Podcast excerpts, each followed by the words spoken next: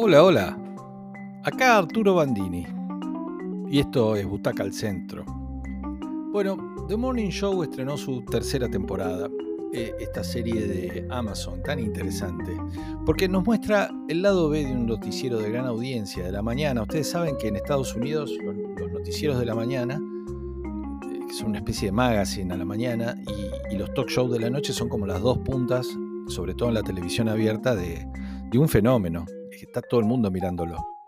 Bueno, la vida de sus presentadores y el entramado empresario de una gran cadena de televisión de mucha trayectoria es, es lo que se aborda en esta tercera temporada, eh, que está justo a la salida de la pandemia y, y que va a recorrer también una cuestión bien empresarial que tiene que ver con una oferta hostil para quedarse nada menos que con la cadena. Bueno, la verdad que es muy interesante este formato en el que brillan las dos protagonistas principales, esta vez que son Jennifer Aniston y Reese Witherspoon. Recuerden que en la primera temporada el tercero protagonista era Steve Carell. Porque ellas dos además producen, porque pueden ir abordando grandes temas de mucha actualidad y muy jorobados, desde el impacto que estos tienen en un show televisivo matutino de mucha audiencia, que se ve perfectamente iluminado en la pantalla pero que ofrece unos claroscuros muy complejos en lo que no se ve en cámara. Así, en la primera temporada se abordó el tema del acoso, el michú, el maltrato, que terminó trágicamente. En la segunda temporada, los grandes temas fueron la cancelación y la pandemia.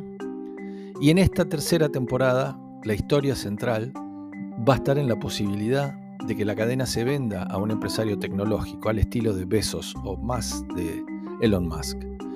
Es muy real, está muy bien el guion y las actuaciones son sobresalientes.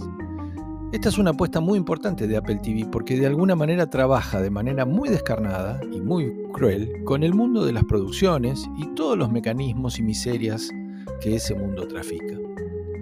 En esta temporada el CEO, un entrañable y complejísimo rol para Billy Kudrup, comienza a trabajar para vender la cadena y de esa manera poder seguir adelante con sus planes de expansión y cambios. Él siente que el directorio y la dueña actual, heredera de sus fundadores, es como si acá eh, la cadena eh, fuese todavía de la familia Romay, por ejemplo.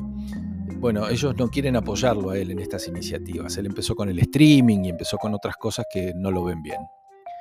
Logra poner a bordo de ese cambio de acciones a un personaje tejano, multimillonario, que tiene una, empre- una empresa que está trabajando en poner una nave en el espacio, interpretado por John Hamm, nada menos, que está siempre bien y siempre va a ser Don Draper para Butaca al Centro.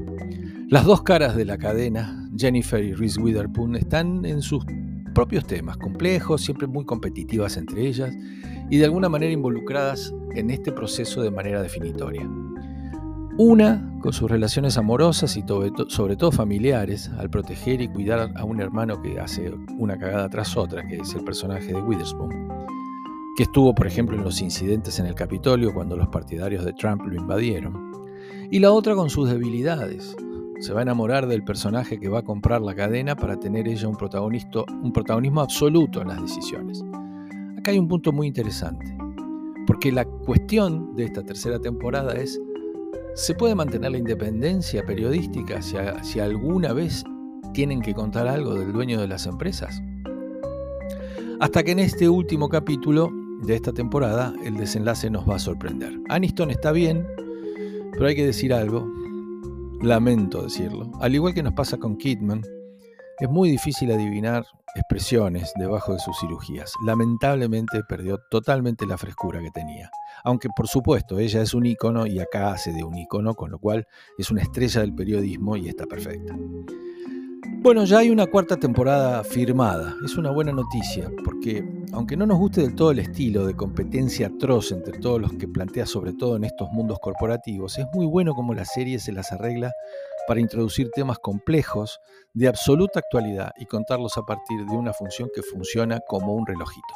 The Morning Show, entonces, para Butaca al Centro, es una serie de 7, 8 butacas. A estas 7, las anteriores, quizá la segunda temporada fue de 8, pero es una serie muy pareja y muy interesante que por suerte ya sabemos que tiene una cuarta entrega. Que la disfruten.